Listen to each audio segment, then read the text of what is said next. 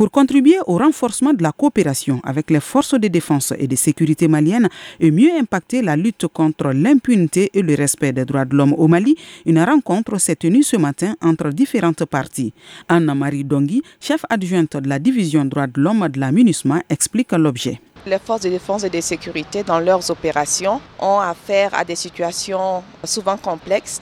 Il était important pour nous de nous engager pour discuter ensemble du contenu de ces conventions internationales, des différentes violations qui peuvent être euh, observées lors des opérations et de s'assurer également que nous sommes dans un état de droit qui se renforce et qui continue de s'affirmer. Selon le colonel Moussa Sissoko, chef de division des opérations de maintien de la paix à l'état-major des armées, ces violations constituent de sérieux défis pour les forces de sécurité sur le terrain. Le défi, c'est que c'est une guerre asymétrique. Souvent, l'ennemi n'est pas visible.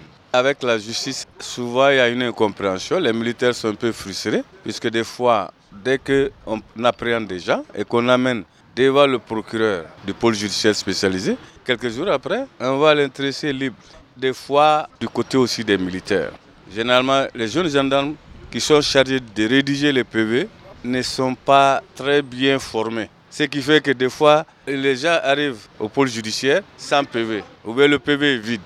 Ces projets visent, selon le colonel-major Seydou Kamisoko, à institutionnaliser l'enseignement sur les droits de l'homme dans les cursus de formation des forces de défense et de sécurité maliennes.